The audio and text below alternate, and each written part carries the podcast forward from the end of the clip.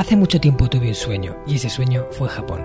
Me llamo Marcos Cartagena y quiero darte la bienvenida al Hanasaki Podcast, un lugar donde te hablaré de las enseñanzas más valiosas que he aprendido de la cultura japonesa, mis propias reflexiones sobre la vida y una sección de entrevistas que he titulado Personas con Ikigai, en la que traeré a hombres y mujeres que han encontrado su propósito vital y trabajan cada día para hacerlo realidad.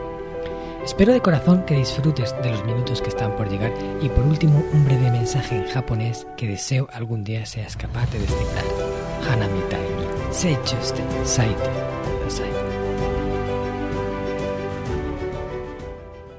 Hola a todos apreciados oyentes del Hanasaki Podcast. Hoy, una semana más, traigo un episodio cargado de valor para entregaros con mucho gusto.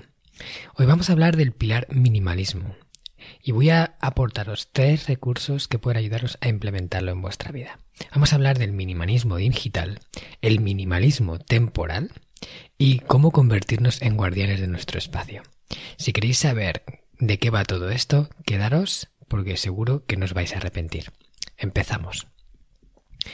Lo primero es hablar sobre el minimalismo digital. ¿Y en qué consiste esto? Bueno, hasta ahora la mayor parte de las personas que hablan sobre el minimalismo se centran bastante en la parte material, porque tiene mucha razón. Todo lo que son objetos, todo lo que son cosas que poseemos, que podemos intentar reducir, que podemos intentar mejorar nuestra relación con ellos para no depender tanto de, de todas esas posesiones materiales que a veces se apoderan de nuestra vida, de nuestro tiempo, ¿no? Sin embargo, yo también quiero tocar la parte de minimalismo digital porque con la parte digital se puede también tener muchas más cosas de las necesarias. ¿Y a qué me refiero con esto? Bueno, por ejemplo, con las fotos. Y esto es algo que he vivido mucho en los viajes a Japón que organizamos en Descubriendo Japón. ¿no? Los viajeros llegan al país del sol naciente con muchísimas ganas de hacer fotos y fotografiarlo todo porque realmente allí eh, echas una foto con la cámara prácticamente sin mirar y sale una buena foto, ¿no? Porque el paisaje, porque todos los fondos se prestan. Pero ¿qué, ¿qué provoca eso? Pues que al final la gente se pueda volver de Japón con entre mil y tres mil fotos. Bueno, yo he tenido viajeros que han hecho tres mil fotos a lo largo del viaje. Y lo que se suele pensar aquí es, bueno, no pasa nada, porque, a ver, luego las puedo revisar, no, no ocupan espacio y mejor echar más fotos para así asegurarme de tener buenas fotos y luego en la selección ya iré cribando. ¿Verdad? Este es un pensamiento que todos tenemos.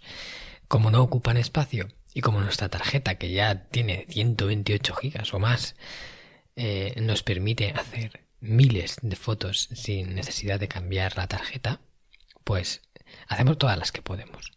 Y desde mi punto de vista esto es un grave error. ¿Por qué? Porque lo que no estamos pensando es lo que nos va a suponer después eso. ¿Y qué nos va a suponer? Bueno, cuando volvamos del viaje tendremos que sentarnos y revisar las fotos. Y vale, Sí que es verdad que a todos nos gusta revisar nuestras fotos, pero si tenemos 3.000, oye, eso puede ocupar bastante tiempo. Y luego haces una revisión, claro, de 3.000 cribas y te quedas con 1500. Bueno, aún así siguen siendo muchas fotos. Entonces vuelves a revisarlas. Eso ya no da tanto gusto. Revisar algo que ya has revisado ya no es tanto disfrute, ¿no? Y vuelves a hacer una criba te quedas con 700. Ahora sí siguen siendo muchas fotos. Haces una tercera criba y así hasta que te quedas con las mejores de las mejores. Pero ¿qué te ha costado eso? Piénsalo. Un montón de tiempo. De valioso tiempo. Lo que pasa habitualmente es que la gente nunca hace esa selección, nunca hace esa criba porque le da mucha pereza. Al final eh, estás frente a esta carpeta con miles de fotografías y dices, bueno, un día la miraré, un día la miraré y al final tenemos un montón de carpetas de los viajes que hemos hecho o de, las, de los sitios que hemos visitado o de fiestas o, de eventos que hemos organizado con muchas más fotos de las necesarias, todas pendientes de cribar. Y eso se queda ahí. Bueno, yo lo que propongo es que en vez de hacer fotos indiscriminadamente, hagamos o intentemos centrarnos en hacer las fotos justas, las fotos buenas. Que, que no echemos fotos, si vas a, a, echar una foto de algo, no, no, no hagas cinco para asegurarte de que tienes una buena. Aprende a hacer una foto y haz una. El buen fotógrafo es el que saca la foto sin tener que luego retocarla, sin tener que recortarla, sin tener que, que enmarcarla, ni que, ni que modificarle la luz, ni nada. Lo hace del tirón, para que esa foto ya sea buena. Pues eso es un poco lo que te recomiendo. Las fotos es un ejemplo, ¿vale? Es un ejemplo muy común que todos podemos identificar, pero se puede hacer con todo, hasta con los archivos, por ejemplo, del ordenador. Eh, todos tenemos y vamos guardando archivos de todo tipo en carpetas que al final ya no sabemos ni lo que hay. Y, todo eso va ocupando y ocupando espacio y sobre todo nos va ocupando tiempo porque en algún momento nuestro disco duro se llenará. Nosotros tendremos que ponernos a revisar lo que tenemos para ver con qué nos quedamos y qué borramos. Y ahí llega el dolor de cabeza. Bueno, ¿y si lo hiciéramos desde el principio? ¿Y si desde el principio ya borráramos las cosas, intentáramos quedarnos solo con lo esencial, con las cosas que realmente vamos a necesitar, mantuviéramos limpio nuestro escritorio y, no intentáramos acumular más de la cuenta? A todos nos ha pasado que hemos tenido un disco duro lleno de vídeos, de cosas y de tal, que al final se ha quedado ahí lleno y, nunca lo hemos revisado. Al final nos toca comprarte otro disco duro nuevo para poder seguir acumulando. Para mí esto va en contra de la filosofía minimalista y, y, tiene muchos perjuicios. Así que yo hoy te voy a recomendar que trates de aplicar el minimalismo también al ámbito digital, para todo, la música, las fotos, los archivos, los documentos, todo lo que sea digital que aparentemente no ocupa espacio, pero que sí te va a ocupar tiempo y energía y muchas otras cosas. Quizás dinero también, si al final te, te fuerza a comprarte un nuevo dispositivo para poder seguir almacenando. ¿Vale? ¿Qué te parece si a partir de ahora te vuelves también un poquito más minimalista en lo digital? Ahí lo dejo. Pasamos al siguiente punto que quiero comentarte y es el minimalismo temporal. ¿Vale? Como has podido comprobar en este primer eh, consejo que te he dado, para mí el tiempo es importante. No es solo importante, es súper valioso y quizás me atrevería a decir que es lo más valioso, porque el tiempo es oro. Es una de esas cosas que no puedes comprar. Tú puedes volver a comprarte algo que has perdido, pero no puedes volver a comprarte una hora que has perdido.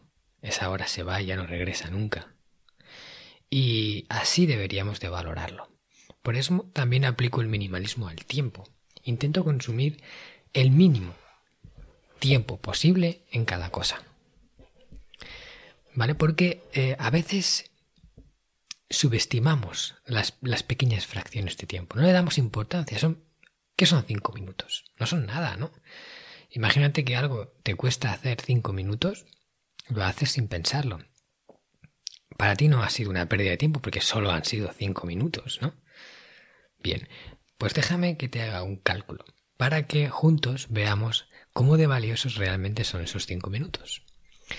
Está claro que cinco minutos de por sí, separados, solo cinco, no son nada. Pero si se trata de una acción que repites de forma habitual y en cada una de esas acciones gastas 5 minutos más de la cuenta, imaginemos, por ejemplo, que eh, gastas 5 minutos al día durante 7 días a la semana. ¿Vale? Eso en total supondrían 35 minutos a la semana. Ahora lo multiplicamos por 4 para hacer lo que gastarías en un mes, que son 140 minutos. Y si lo multiplicas por 12 para saber los minutos que has gastado en un año, serían 1680 minutos en un año. Y suponte que estás 40 años de tu vida haciendo esa acción innecesaria, que solo son 5 minutos, ¿vale? Pues eso serían 67.200 minutos. Ahora vamos a pasarlo a horas, porque visto en minutos no, no nos hacemos una idea. Esas 67.200 minutos serían entre 60, que son una hora, serían 1.120 horas. Y eso vamos a dividirlo entre 3, ¿vale? Suponiendo que utilizáramos un bloque de 3 horas para hacer algo que nos gusta hacer, ¿vale? 3 horas al día. Quiere decir que podríamos estar 3 horas al día durante 300 73 días, casi un año. O sea, quizás podríamos aprender una habilidad nueva y dominarla con maestría con esos 5 minutos que hemos perdido cada día durante esos 40 años. Ahora esos cinco minutos te parecen tan insignificantes. Yo creo que ya quizás ha cambiado un poco la cosa, ¿verdad? Porque en realidad no lo son. Y es posible que en una acción no la vayas a repetir todos los días y, así durante 40 años, sino que sea una cosa puntual. Pero sí es algo que se repite lo que se va consumiendo durante la vida en diferentes cosas. Por ejemplo, 5 minutos en esta cosa, otros 5 en esta otra, otros 10 en esta otra. No, son cosas que haces eh, siempre iguales, son cosas que no tienen nada que ver, pero al final son pérdidas de tiempo que vas sumando. Me, me pongo a mirar no sé qué en internet y pierdo otros 10 minutos y no realmente no he hecho nada, miro no sé qué y otros 10 minutos y así vamos gastando nuestro valioso tiempo en acciones y actividades que no nos reportan ningún beneficio ni ninguna satisfacción, o sea, ni felicidad ni nada, simplemente un gasto de tiempo inútil. Aquí yo os lo digo, en los teléfonos móviles se llevan una gran parte de la tajada de tiempo eh, que desperdiciamos cada día. Y aquí yo me incluyo, porque esto es una batalla que nunca se, se termina de ganar, ¿no? El móvil es una fuente de atracción, es muy útil para hacer muchas cosas, pero también es un pozo de tiempo que como no controles te puede devorar mucho una gran parte de tu día. Por eso es bueno tener aplicaciones que vayan controlando un poco el tiempo que gastamos en cada cosa y lo vayamos chequeando de forma habitual para ver en qué estamos invirtiendo nuestro tiempo de uso con el móvil, por ejemplo.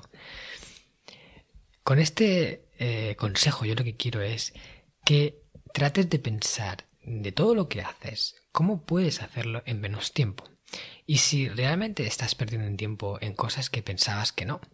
Por ejemplo, si tienes una cama en la que tienes sábanas, mantas y una serie de, capas que tienes que ir amoldando, cada vez que hagas la cama a lo mejor tardas 10 minutos en hacerla. Sin embargo, si por ejemplo usaras un edredón que simplemente no tiene sábanas, que es el edredón tal cual con su funda, que es lo que luego vas cambiando eh, cada varios días, y, la pones encima de la cama, la cama la haces en unos segundos. Pasas de 10 minutos a unos segundos. Y eso supone, si vas a hacer la cama todos los días, aquí ya sí que nos metemos en estas cifras. ¿Vale? Si encuentras la forma de hacer algo en menos tiempo, sobre todo de acciones que repites de forma habitual, de repente ahí ganas mucho. Por eso es bueno tener esto en mente tener en mente el minimalismo temporal, para que no se nos pasen esas oportunidades de reducir los tiempos muertos. Imagínate, por ejemplo, que, eres una persona que le gusta cocinar, ¿vale? Pero que no tiene, por ejemplo, habilidad cortando la fruta, cortando la verdura, pelando. Tú simplemente asumes que no tienes ese talento, ¿vale? Y, y a lo mejor cada vez que haces, cortas algo, tardas mucho más de lo que tardaría una persona que sabe manejar el cuchillo.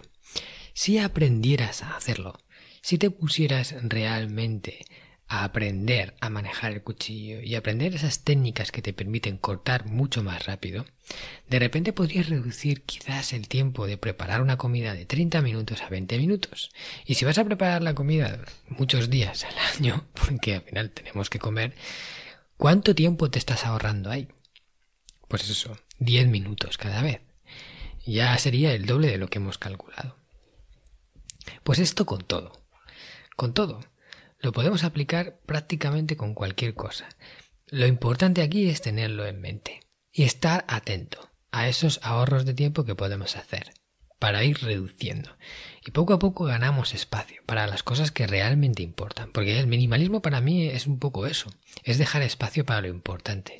Y quitar la paja, quitar la hojarasca, lo que hay en la superficie, que simplemente está nublando lo, lo que para nosotros es más valioso. Y el minimalismo nos ayuda a concentrarnos en lo esencial, este podcast está patrocinado por descubriendojapón.com, una agencia especialista en organizar viajes con alma a Japón de la que yo también soy uno de sus fundadores.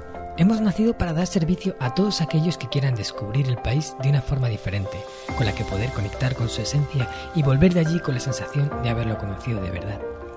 Viajes con grupos de tamaño reducido, visitas a lugares fuera de las clásicas rutas turísticas y acompañado por uno de los guías del equipo de Descubriendo Japón, un amante de la cultura japonesa que habla el idioma y que te lo mostrará más como un amigo que como un guía a la vieja usanza. Yo soy uno de ellos. ¿A qué esperas para hacer realidad tu sueño? Visítanos en descubriendojapón.com. Y ahora, para terminar este podcast, voy a hablar de algo que a mí personalmente me encanta, y es el concepto de convertirte en un guardián de tu espacio. Vale, ¿y qué es esto? Bueno, para mí, una cosa es lo que tú puedes hacer en tu casa para quitar las cosas que ya tienes eh, y, despejar, eh, pues es un poco tu espacio, despejar los sitios para que haya como más energía libre, para que no esté todo tan denso, para que tengamos aquellas cosas que realmente necesitamos, ¿no? Y es un ejercicio de hacer limpieza de objetos, que quizás deberíamos de hacer una vez al año, ¿vale? Como dice la, esa costumbre japonesa del osoji que hacen a principio de año, que es la gran limpieza, ¿no? Soji es limpieza y o es como algo que enfatiza. Todos los japoneses a principio de año hacen esa limpieza de lo que es innecesario para ellos. Pero no voy a meterme en Osoji porque esto es algo de lo que hablaré en otro podcast. Y lo que voy a hablar hoy es en que nos convirtamos en guardianes de nuestro espacio. Y es una vez que ya hemos conseguido que nuestra casa esté como queremos que esté, o que el lugar de trabajo, o aquellos sitios en los que pasamos más tiempo ya estén acordes a como nos gustaría, ¿vale? Lo siguiente que tenemos que hacer es evitar que lo llenemos de nuevo. O sea, de nada sirve hacer limpieza de objetos si después, al poco tiempo, vamos a volver a meter otros objetos porque hemos dejado espacio libre. Sobre todo si son objetos que no nos aportan, que no cumplen con los requisitos que hace falta para que formen parte de nuestro repertorio de cosas que poseemos.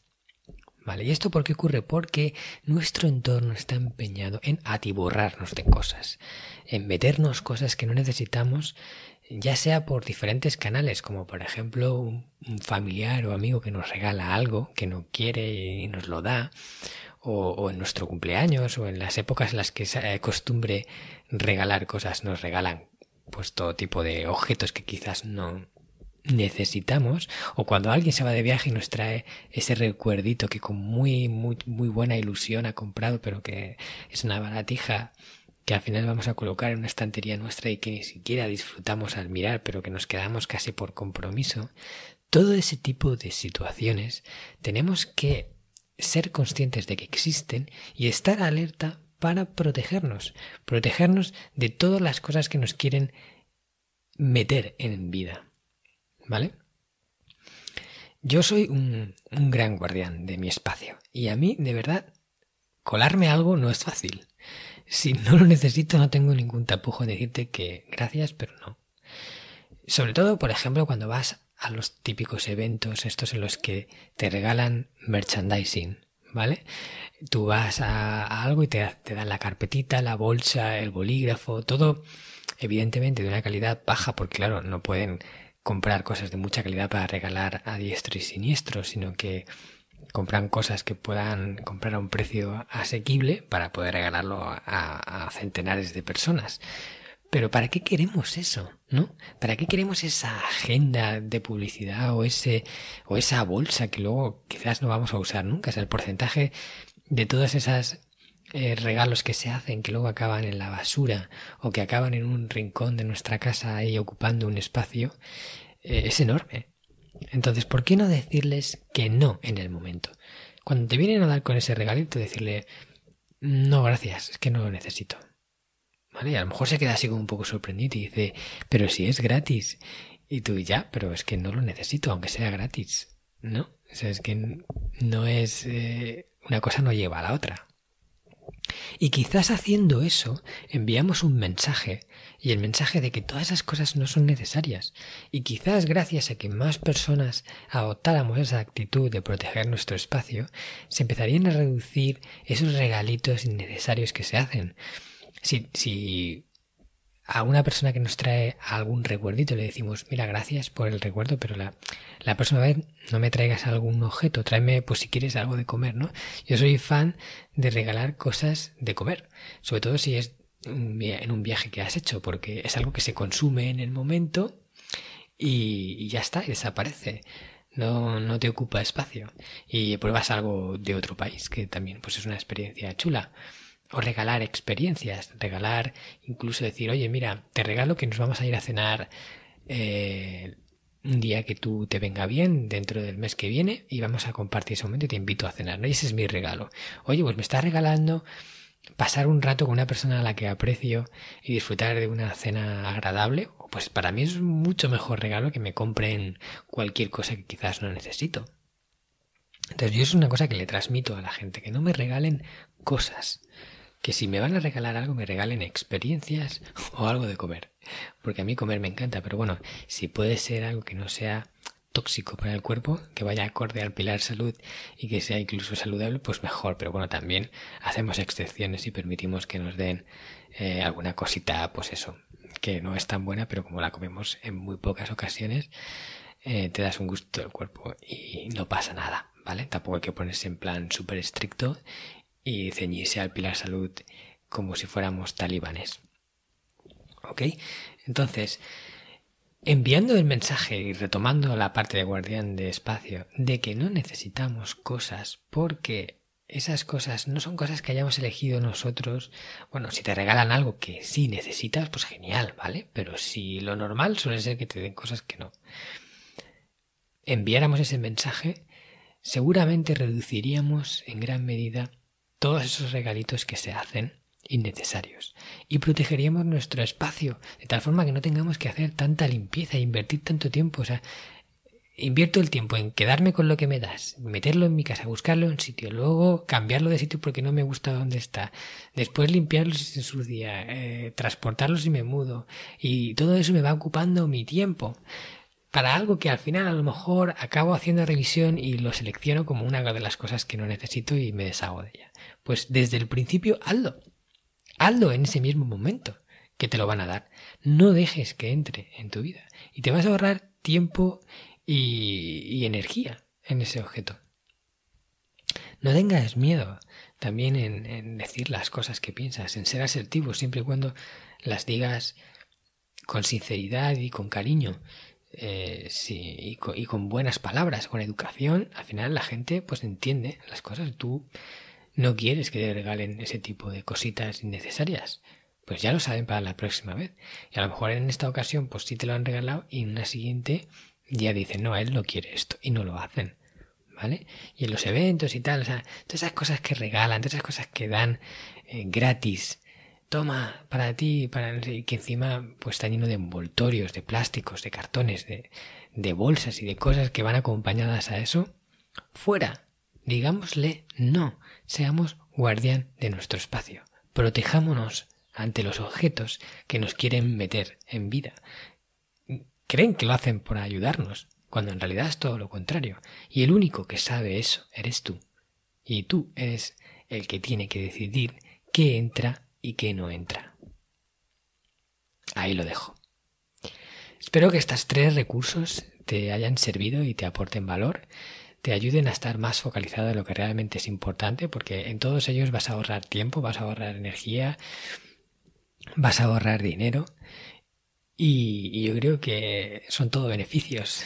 Yo por lo menos los aplico y te los recomiendo. Te mando un fuerte abrazo y espero que nos veamos en el próximo podcast.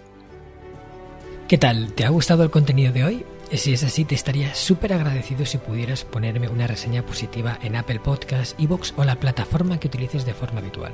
Esto me va a ayudar a hacer llegar a más personas un contenido que realmente creo que es valioso. También te recuerdo que todos los oyentes del podcast tenéis la posibilidad de descargar de forma gratuita el primer capítulo del libro, del cual soy autor, El Sistema Hanasaki, los nueve pilares de Japón para una vida centenaria con sentido, y además un pequeño ebook complementario que he escrito y titulado Los 27 superalimentos de la dieta japonesa, donde hablo de aquellos alimentos que según se cree ayuda a los japoneses más longevos a vivir hasta los 100 años. Puedes descargar estos dos obsequios en marcoscartagena.com barra regalo. Nos vemos en el próximo podcast y como dirían en japonés, mata kondo, soremade o genki.